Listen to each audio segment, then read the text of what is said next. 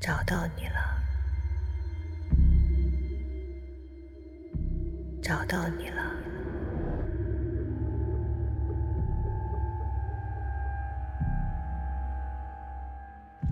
欢迎大家来到回声探。今天这一期呢，是我们的这个万圣节特辑。这一期呢，既然是万圣节特辑，肯定就会有一些不一样的地方。不一样的地方，第一点呢，就是在于我们又请到了听众们喜爱的嘉宾 Corn。Corn 跟大家打个招呼吧。我 Hello, Corn。Hello Hello，我又来了，Happy Halloween！我不敢说大家都喜欢我啊，但就嗯，我有看到就是有喜欢我的观众的评论的。对，都都喜欢。嗯，好，那我们就开始今天的这一期节目。我们先问一下 Corn 和这个肖恩，你们平时喜欢鬼故事吗？就是有一年上班的时候，中元节吧，然后听呃一个什么现代真实故事还是什么的，我忘了，然后全是真实故事的投稿，哇！你要知道那个大夏天，我听的就全身发冷汗，纳凉，因为对，刚好是可以这个夏天的时候很适合。嗯，就有些东西说不清。因为听鬼故事的啊，其实有两种，比如说我自己，我自己呢是属于那种虽然很喜欢听，哎，但是呢看的时候或者听的时候又会感觉有点害怕。嗯不知道你们是不是一样呢？那肯定啊。坤文没有说话，所以他是不害怕的那个人。没有，他把我麦抢过去了，我有哦一下，我我是害怕的，因为我有时候觉得，就是视觉恐怖是一个事嘛，但是你想象力也是另外一件事情，就你想象力有时候会对想的更恐怖一点。对，其实这也是跟这个，比如说看一些恐怖的小说或者鬼故事，跟看恐怖电影其实有点不一样的地方。因为我们听这个故事，可以就展开自己的想象，然后去呃发挥，更能够塑造这么一种恐怖的这个体验。对，今天我们要讲的这一期鬼故事啊，其实呢是来自于网上的一个网友的这个贴文。嗯这名网友呢叫做 Maria Girl 一三一四，是分享了一个这个他的一个亲身经历的鬼故事。嗯，行，那我们就现在开始。今天这个故事啊，我会主要是以这个第一人称来给大家讲这个故事。好的。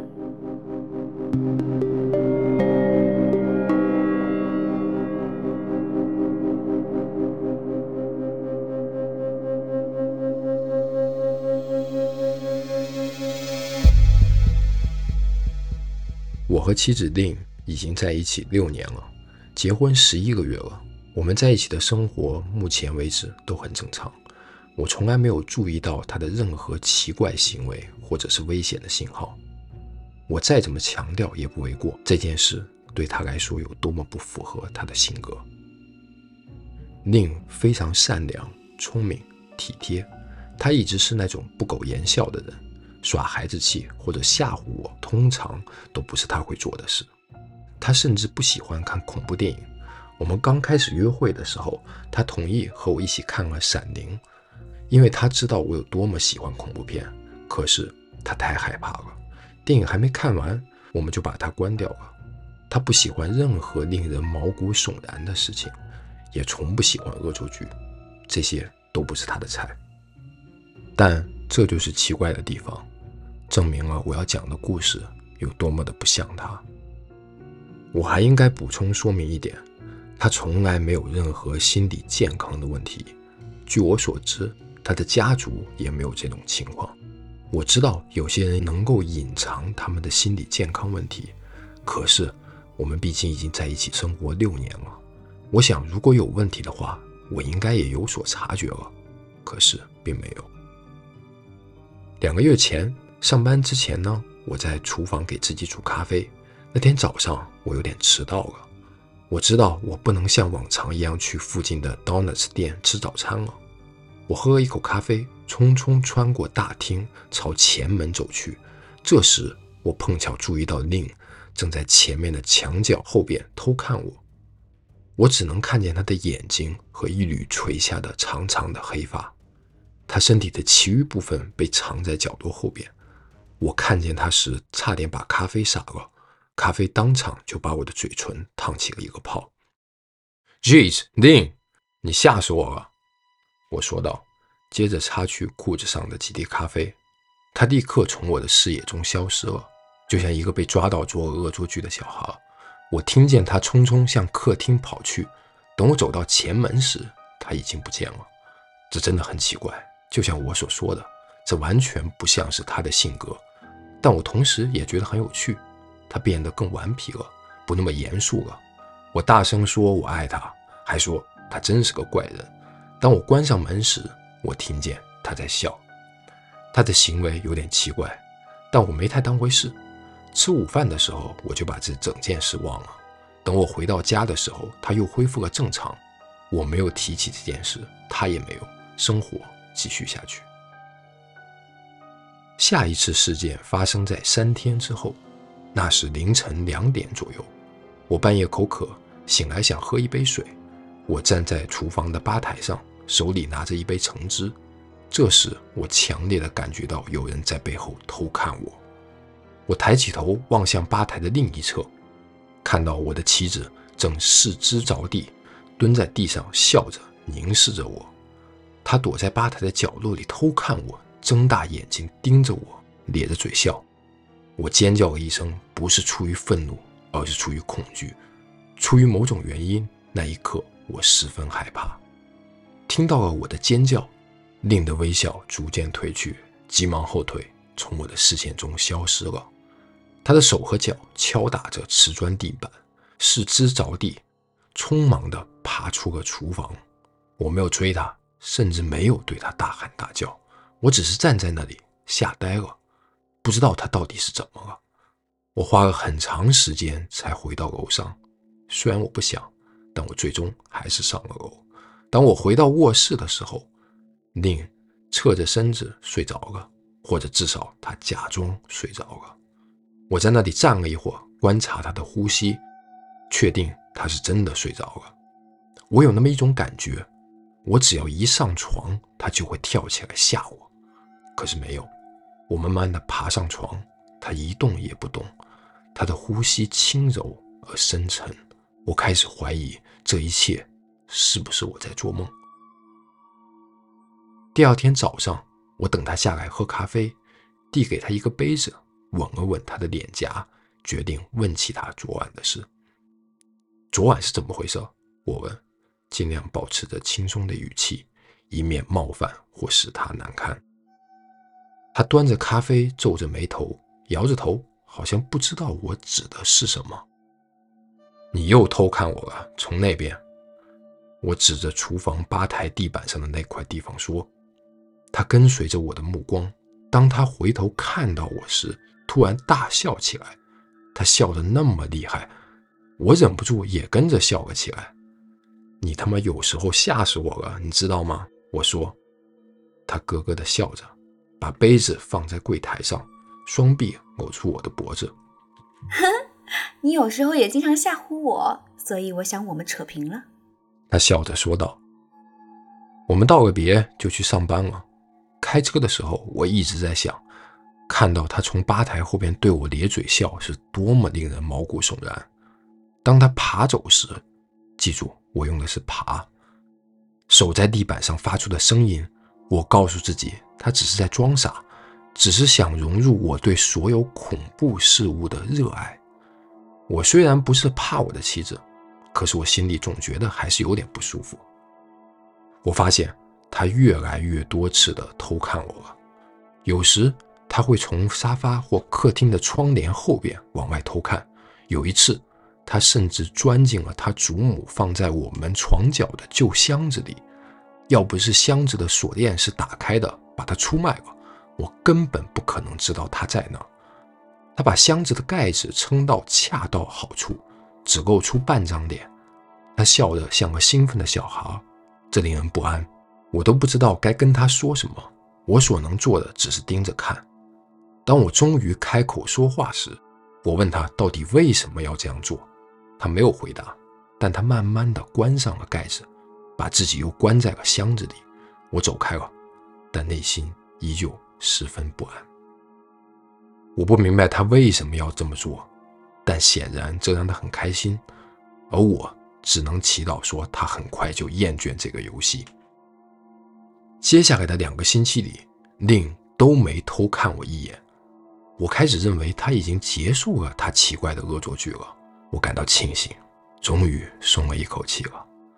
一天晚上，我们在 Netflix 看一个节目，我开玩笑的说：“我最近没有看到他偷看我了，他一定是放弃了他的间谍游戏。”他抬头看着我，微微一笑，说：“也许我只是做得更好了。”我沉默了，但我怀疑他是不是只是在开玩笑。在接下来的几天当中，我一直在想着他说的话，他是不是在我没注意的时候还在偷偷看我？如果是这样，他能从中得到什么好处？我开始感到偏执，不断的检查他是否在拐角处偷看，还是在门后偷看。每当我在家的时候，他不在我的视线范围内，我就会紧张不安。我觉得自己很蠢，很疯狂，但几周都没有再发生意外之后，我开始放松下来。我不再检查家具和墙壁后面，告诉自己这只是一段糟糕的回忆罢了。然而几天之后，事情变得更糟了。这一天，令去朋友家玩了，我懒洋洋地躺在沙发上，用我的笔记本电脑玩游戏。晚上九点左右，我准备洗澡，正闭着眼睛洗头的时候，我突然有一种可怕的感觉，好像有人在偷窥我。我慢慢的睁开眼睛，差点直接心脏病发作。令正从浴帘后边偷看，他的整个头伸入浴缸当中，他的身体则留在外边。他长长的黑发垂在浴帘上，发梢正滴着水。他张着嘴。可怕的咧嘴笑着，眼睛又大又红，好像很久都没有眨过眼睛了。我尖叫着跳到边上，他没有动，笑容也没有丝毫的动摇。他的化妆品在脸颊上留下了两条黑色的条纹，他看上去精神错乱，令人毛骨悚然。我他妈的吓坏了。我们就这样对视了一会儿，谁也没说一句话。终于。在感觉像是过很久之后，他慢慢的把头从浴缸里缩了回去。我透过帘子看着他模糊的身影，他转身向浴室门走去了。几秒钟之后，浴室门砰的关上了，用力的连镜子都震响了。我又尖叫一声，跳出浴室去锁上门。我在浴室里待了一个多小时，也许我对你们有些人来说会是反应过度了。他只不过是想恶作剧而已，但不管是不是玩笑，我都不想再忍受这些疯狂的事情了。这时，我在浴室里踱来踱去，每隔几分钟就在门口停下来，隔着门听一听外面有没有什么声音。突然，我听到一个低沉的声音，我把耳朵贴在浴室的门上，使劲的听着，可是我什么也听不到。但我能想象到，令正隔着门站在那里，为他的恶作剧而呵呵的笑着。我感到一阵愤怒。What the fuck，令，你真他妈烦死了！我隔着门生气的说道。我等着他道歉，或者叫我立马滚蛋，但我却听到了一声微弱的呻吟，声音是如此之小，我怀疑自己是否真的听到了，然后。又是一片寂静。令，我大声喊道，甚至无法掩饰我声音中的颤抖。我没有得到回应，只有我自己沉重的呼吸。我对天发誓，你他妈到此为止！我大叫着，用拳头捶着门。我等待着他的回应。在此之前，我从来没有对他吼过，但是什么也没有。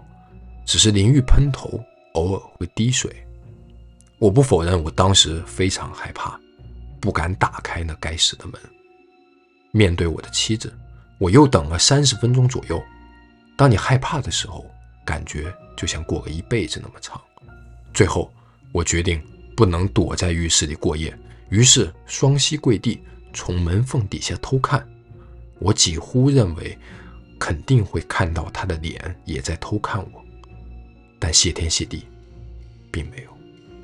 我可以看到走廊尽头一直到楼梯顶上，但是没有令。我不知道该不该为此高兴。我看了几分钟，等着看他的头从台阶顶上冒出来，可是没有出现。我站起来，手悬在门上，心里正做好开门的准备。我用颤抖的手指慢慢的转动锁，正要拉开它的时候，我听到了一个声音。现在回想起来，那个声音仍然让我感到很恶心。那是一声呻吟，比之前那次更响，但这次我能分辨出它是从哪里来的。就在我正后方的壁橱当中，他就从来没有离开过浴室。整个过程，我就像是在慢动作一样。我看到了令正从狭小的壁橱门缝里窥视着我，他的眼睛仍然像以前一样睁得大大的，他的嘴张开着，露出我所见过最奇怪的微笑。我甚至都没有尖叫，我害怕的连尖叫都不敢了。他的双手紧握在胸前，身体因喜悦而颤抖着，仿佛他无法抑制住自己的兴奋。一声短促刺耳的呻吟从他的喉咙里冒了出来，深沉而粗糙，使我全身颤抖。不知怎么的，我找到了打开浴室门的能力，以最快的速度跑下了台阶，从客厅的桌子上抓起钥匙和电话，然后。跑到外面的车里，我能听见他在我身后刺耳的笑声，但我没有听到他走过来。我甚至前门都没关就冲到了车里。我迅速开车离开了房子，整个过程都在颤抖，要么是因为害怕，要么是因为寒冷，也许两者都有一点吧。我没有时间拿外套，甚至没有穿鞋，我还穿着四角内裤，头发还湿着。我直接开车去了四十分钟车程外的哥哥 Chris 家，忽略了我所收到的所有电话和短信，直到我把车安全地停在了我哥哥家门口，我才看了手机。令打了四次电话，发了一堆短信，想知道我去哪了，为什么就这样离开了。我愤怒地把手机扔向仪表盘，对他好像什么都没有发生过的态度感到愤怒。我的哥哥和他的妻子看到我非常惊讶，尤其是我当时只穿一条四角内裤。但他们告诉我想待多久就待多久。Chris 借给我一些衣服，问我发生了什么事。我告诉他我和林吵架了，但没说细节。我不想让他觉得我反应过度，因为一个恶作剧就离开了我的妻子，即使那是一个非常奇怪的恶作剧。这么多年来，我不是一直鼓励他放松点吗？不要总那么严肃。我想让他轻松一些，可是现在这种轻松绝对不是我想要的。我尝试着在他们家的沙发上睡着，可是我的大脑不让我睡。每次当我闭上眼睛，我都能看到另的脸在壁橱里盯着我看。知道他一直和我在一起，就让我浑身起鸡皮疙瘩。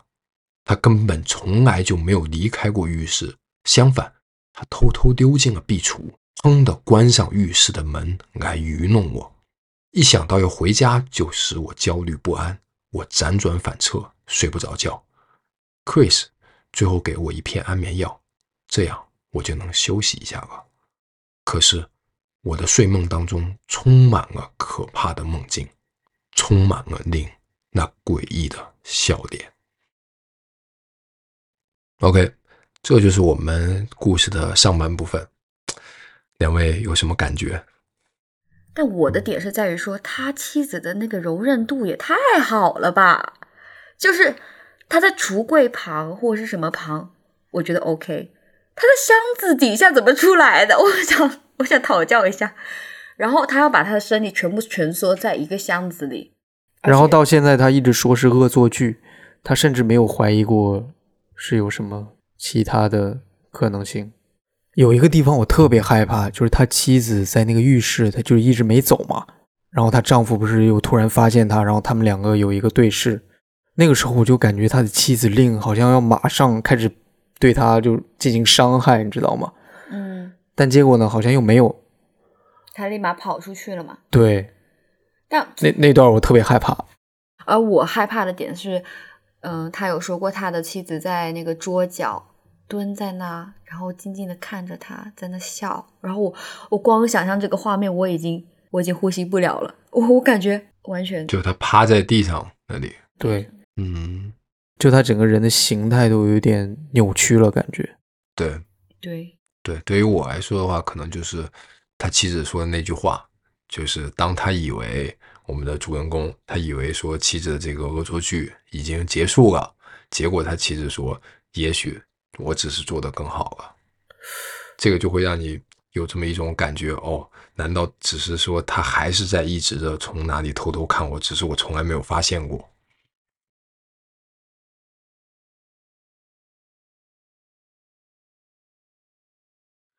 我醒来时，太阳刚刚升起，我的身体还在隐隐作痛，我感到筋疲力尽。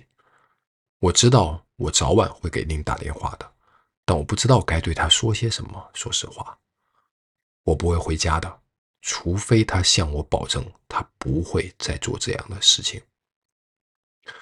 我只是想让我以前的妻子回来，我从来没有这么怀念过她以前严肃的样子。我正打算打电话告诉他这件事，这时那种熟悉的感觉涌上心头。我此时又感觉到了自己正在被偷看着。我盯着天花板，心都提到嗓子眼了。此刻，我不敢把目光移开。接着，我的目光几乎是自然而然地从天花板上移开了。他的脸贴在沙发旁边的窗户上，低着头看着我，脸上还是在咧着嘴巴微笑着，口水顺着他的嘴唇流了下来，在窗户上留下了两条长长的条纹。我不知道他在那里待了多久，但直觉告诉我，他在那里待了很长时间，可能一整个晚上。我没有尖叫。尽管我害怕愤怒压倒了我当时的恐惧，我从沙发上跳了起来，用手掌猛打玻璃。令，你疯了吗？这到底是怎么回事？快回家去！我叫道。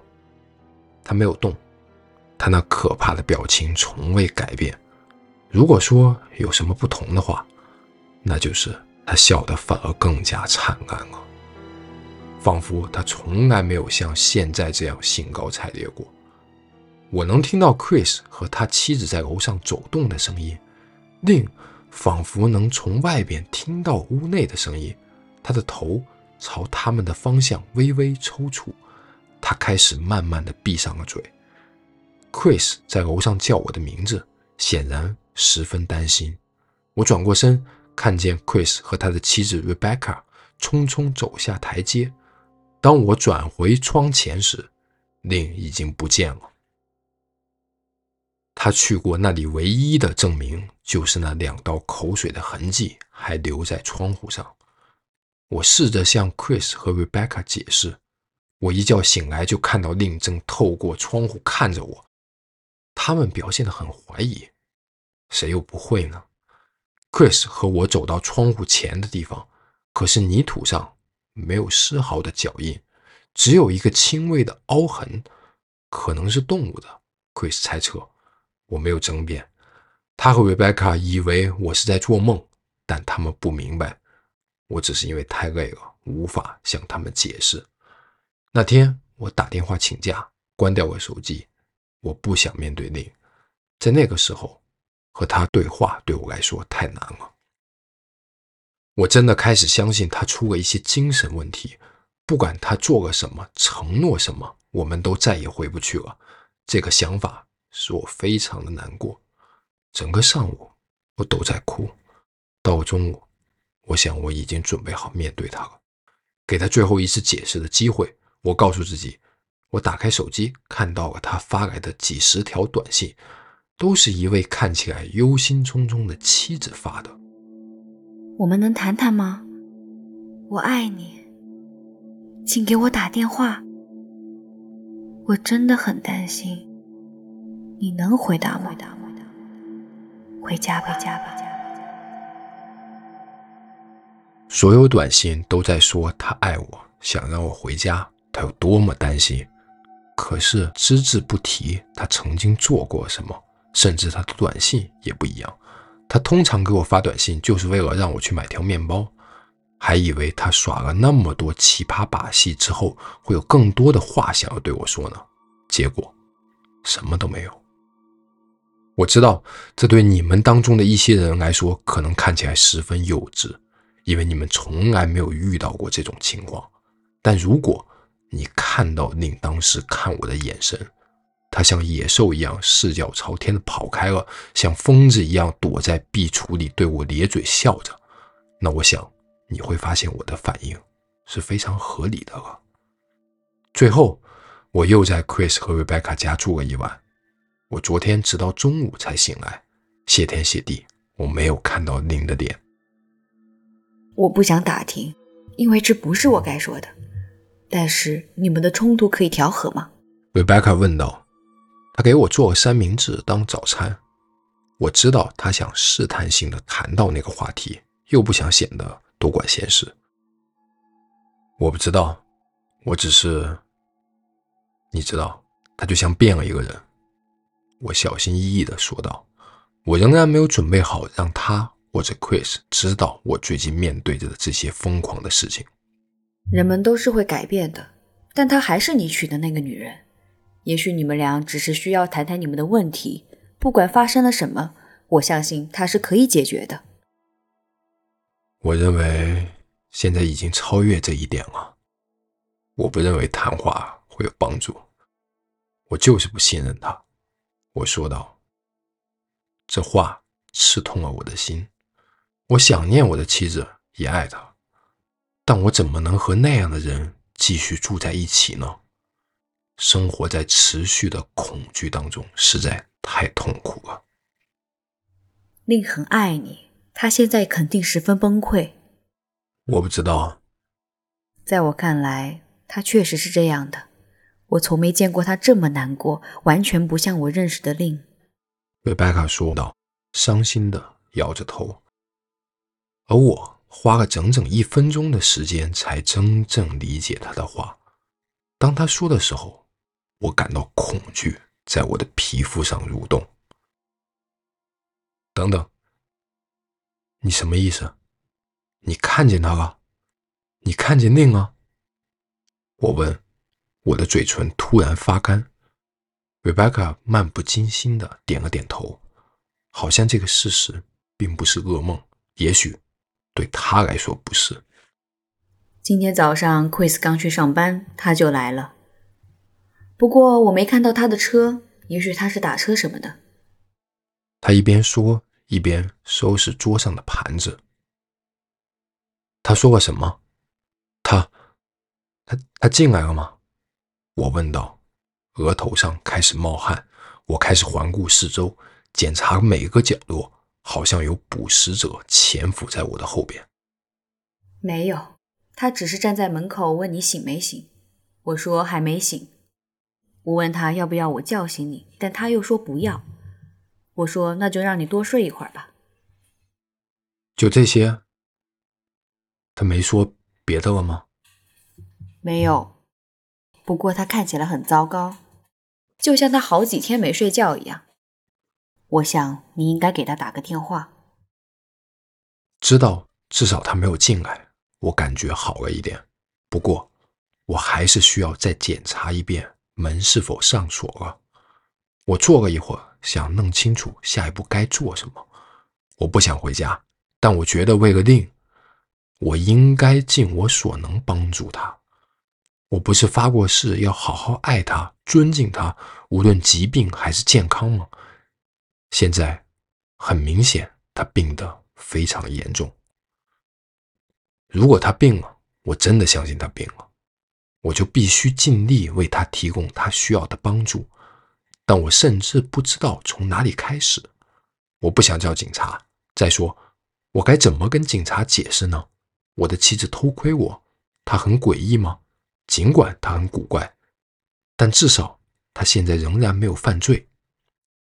警察可能会说我反应过度了，但我感觉很不对，甚至危险。他的笑容下似乎隐藏着某种邪恶的东西。我知道，作为令的丈夫，我完全有权利让警察使他远离我。可是，如果他在警察面前表现很正常呢？显然，他欺骗过 Rebecca。让她以为自己只是一个关心丈夫的妻子。只要医生不认为他对自己或他人有危险，他们别无选择，只能在七十二小时之后就让她出院。我感到迷茫和不知所措，所以我做任何丈夫都会做的事：我打电话给了他的妈妈。我也不想这么做的，相信我。他母亲，Marianne。和我的关系一直不好，但我们也没有争吵过。他不是一个很热情的人，也不太好相处。他几乎从来都不笑，即使笑了，也只是嘴唇微微一笑。他散发出那么一种气场，让人觉得他永远处于进攻的状态。我只见过他两次，而且两次都是短暂的拜访。我觉得他不赞成我作为他的女婿。令总是很快把我带走，因为他不想让我感觉到不舒服。对此，我很感激。我很高兴我们搬到了三个州之外，这样我们就不用经常看到他了。我很乐意避开那个女人，但现在我需要她的帮助。我真的根本不想跟她说话，但我必须和一个比我更了解令的人说话，所以我咬紧牙关。做了我必须要做的事情。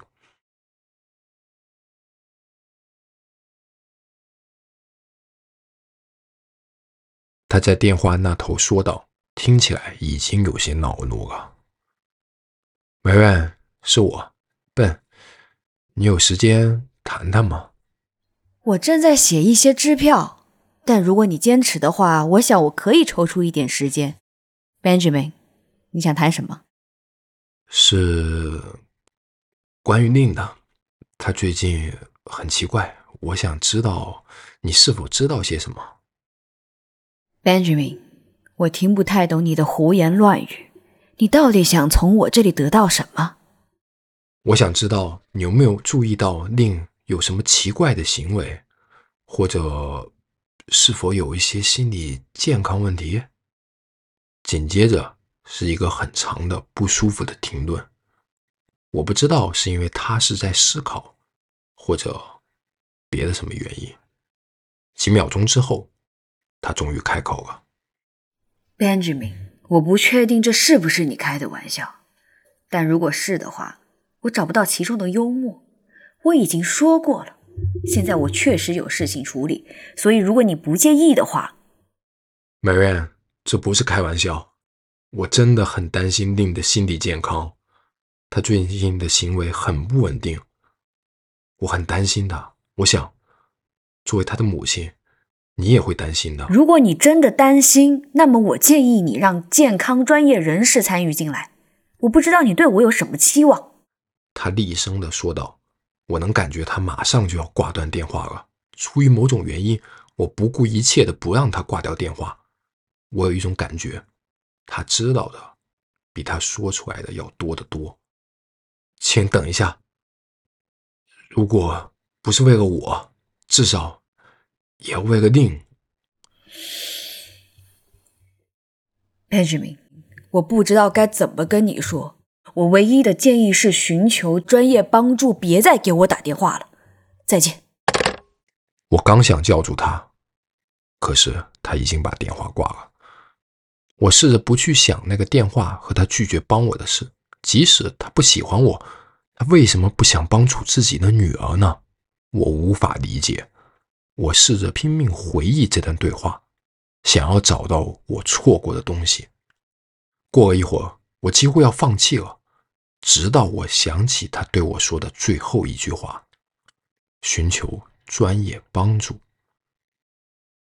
他说这句话时带着一点紧迫感。我可能只是在寻找救命稻草，但不是。我确信他说这句话的时候，声音有了细微的变化，好像他们很重要似的。他是什么意思？我以为他指的是医学专家，但也许他指的是其他人。出于某种原因，他不太愿意直接说出来，或者我只是走投无路，胡思乱想罢了。接着，我等到 Chris 回家。在与他和 Rebecca 进行了长时间的、令人精疲力尽的谈话之后，我说服了他们，令确实需要精神治疗。我没有把一切都告诉他们，我还没做好深入讨论的准备。可是，我告诉了他们我们上次的事情。他躲在浴室里，从壁橱里偷偷看我。他们显然十分震惊，但谢天谢地，他们相信了我。他们也只是想帮助他，不过他们并不认为事情有那么严重。也许稍微有点奇怪，可是绝对说不上危险。他们一直在说令一定在开什么奇怪的玩笑。也许是为 YouTube 录视频。Rebecca 试探地说着。Chris 认为我们还不该把警察牵扯进来。他提出和我一起去找令，我欣然接受了。他认为最好的办法是平静的和令进行一次谈话，劝他自愿的去寻求精神帮助。我同意按照他的方式去做，至少我不用一个人进入那栋房子了。我们今天早上开车过来的，刚吃过早饭，想要我晚上进这间房子是不可能的。当我把车停在门口时，我的胃开始翻腾起来，令的车不在那里，可是我仍然没有放松警惕。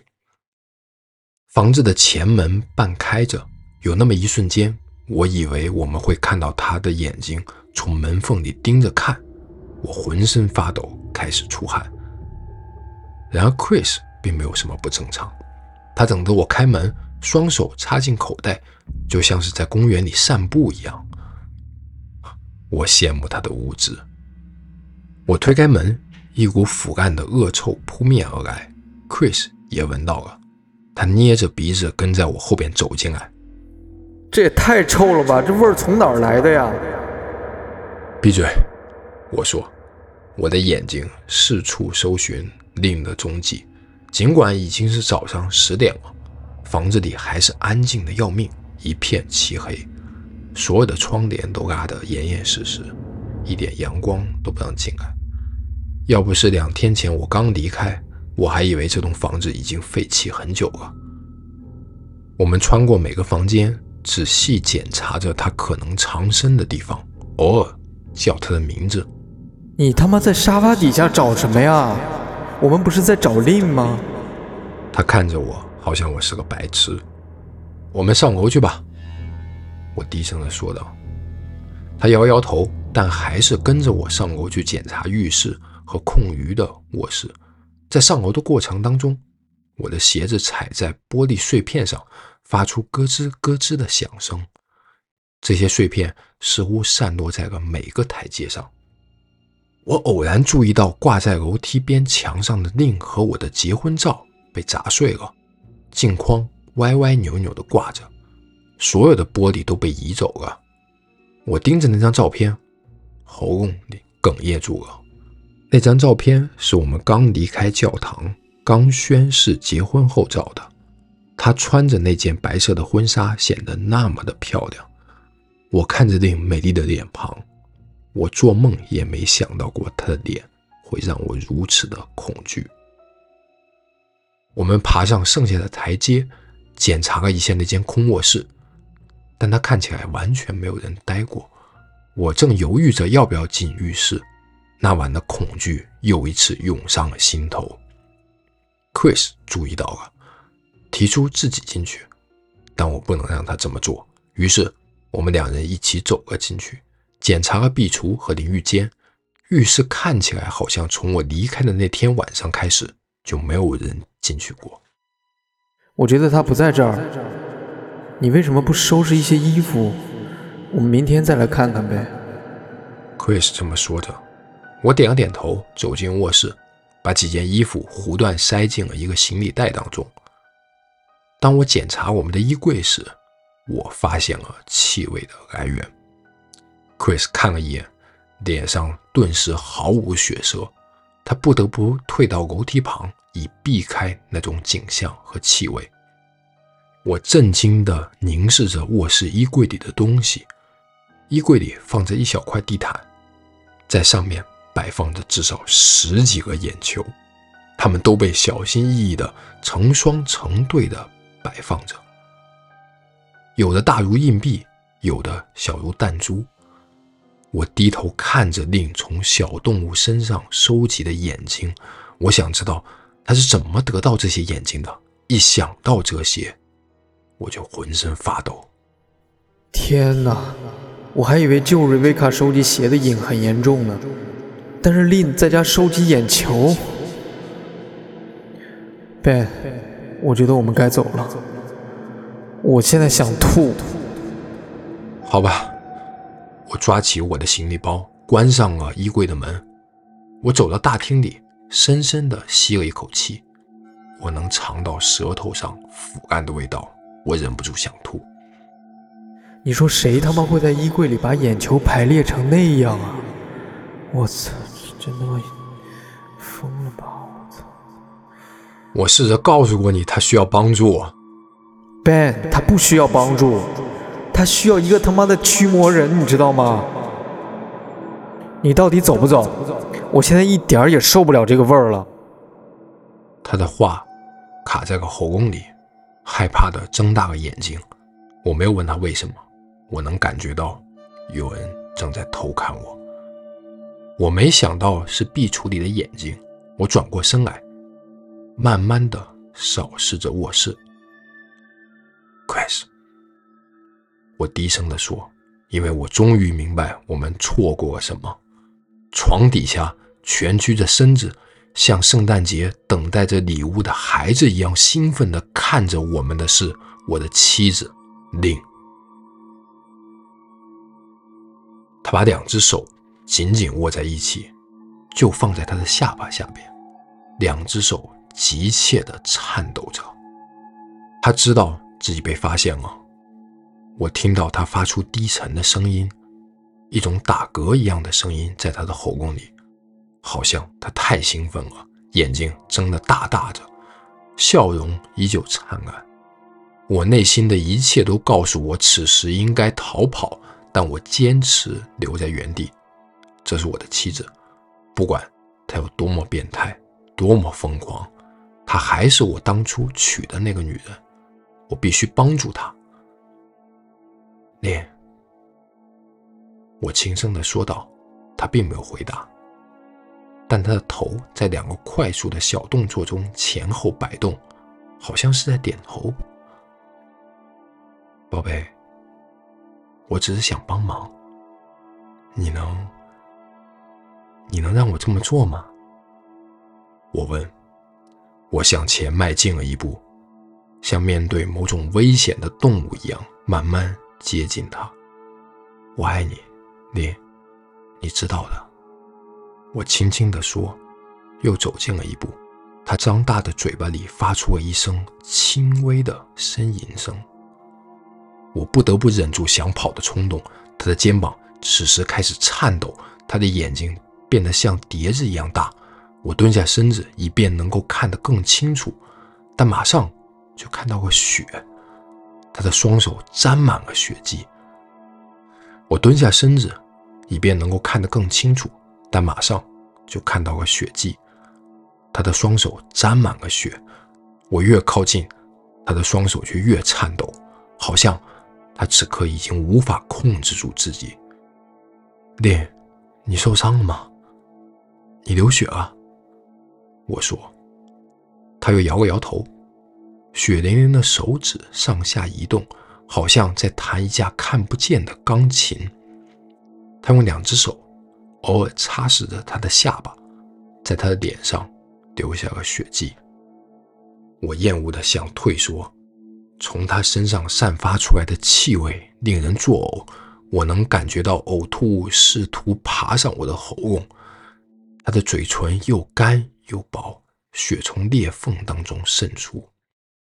我知道他不会自己钻出来的，但我不想让他处于此刻的这种状态。我快步靠近他，向他伸出了手，而他兴奋的呻吟声越来越大，他的双手颤抖着，手指弯曲着。就在此时，我看到了血从他的手指间渗出来。哦，天啊，令，你流血了！我说，我本能的伸出手去拉他的手，但我还没来得及碰到他，他的手就向我主动伸了出来。一阵剧痛穿过我的手臂，我向后倒了下去。此刻，我的手臂感觉到了剧烈的疼痛，我可以看到血。滴在了地毯上，我震惊地看着他，看到他此刻正疯狂地笑着，手里正抓着一块玻璃碎片。Ben，你在里面没事吧？Chris 在我身后喊道。我稍微转了转头，向他点了点头，把胳膊抱在胸前。当我转身面对令时，我发现他的注意力。已经转移了，他不再看着我，他也不再笑了，他眼睛直直的盯着 Chris，就像饥饿的狮子盯着羚羊一般。他的嘴此刻依然张着，但已经扭曲成了马上要咆哮的模样。我站起来，开始往后走，不敢把目光从他身上离开。你这是流血了吗？话刚说完，令就从床底下飞快地跑了出来，手里还攥着那块玻璃碎片。Chris，跑，快跑！我喊道。但 Chris 此刻一定是太害怕了，他不敢动，因为一秒钟之后，我感觉到我的背撞到了他，可他仍然站在楼梯上，盯着我妻子令那副惊恐的样貌。令已经完全从床底下爬了出来，站在卧室门口。他的脸因愤怒而扭曲，他全身明显的十分紧张，血顺着他的手指流到了地板上。令，你在干嘛？你是在玩捉迷藏吗？快走，Chris！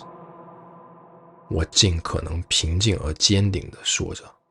令快速尖锐地摇着头。开始咧着嘴笑了，把嘴张得越来越大，下巴似乎都能碰到胸口。我听到 Chris 嘟囔着祈祷，然后跑下楼梯。我站在台阶的顶端，纠结于对一个显然需要认真帮助的女人的爱以及自我保护之间。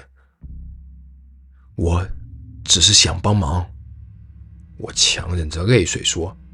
令的目光再次聚焦到了我身上，慢慢的举起那一片锋利的玻璃，举在他自己的面前，然后他开始向我冲过来，兴奋的咧着嘴笑。谢天谢地，我的身体控制住了我的情绪，我一次性跳了两三个台阶，飞快的跑下了楼梯。我刚到前门，就感觉到他跳到了我的背上，用双臂搂住我的脖子。他张开的嘴靠近我的耳朵，这样我就能够听到从近距离传来的可怕的呻吟声。我猛地把他甩开，把他撞倒在地。此刻我感觉到后背一阵灼痛，但我还是用力拉开了前门，接着马上转身把门用力的给关上。Chris 此刻正站在前院和警察讲电话，我一句话也没说，只是跑向了我的车，跳了进去。Chris 理会我的意思，跟着我，可是他仍然在和警察通话。我发动了汽车，我看着后视镜，以为肯定会看到令在后边追我们，可是没有。我直接去了急诊室，手臂缝了十一针，背上缝了三针。警察问了我很多问题，然后回到房子里进行搜查。当然，令不在那里。警察建议我和朋友或者亲戚住一段时间，并尽快申请限制令。可是这些都不重要，我就是知道。我把 Chris 送回家，然后去了一小时车程外的汽车旅馆。我想尽可能的和林保持距离。这就是我过去四个小时所待的地方。我想，也许警察会找到他，也许他们会给他提供他急需的帮助。可是，我现在不这么认为了，因为几十分钟之前，我收到了一条未知号码的短信，里边只有四个字：“找到你了。”附上了一张照片，这张照片又黑又模糊，但我立刻就知道那是什么了。我妻子的眼睛。之后，我马上就把这个故事打了出来。我不知道该怎么办，我很孤独。很害怕，我突然又有了那种自己被监视的感觉，我忍不住回头看了看床旁边的衣柜。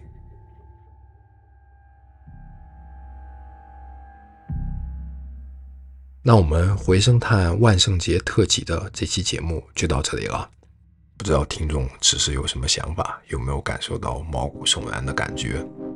我们呢也会把这期故事的连接放在我们的 show notes 当中，有感兴趣的听众呢也可以去查看原文。那么就这样，这里是回声探，我们下一期再见。我是 Jesse，我是 Cohen，我是肖恩，拜拜。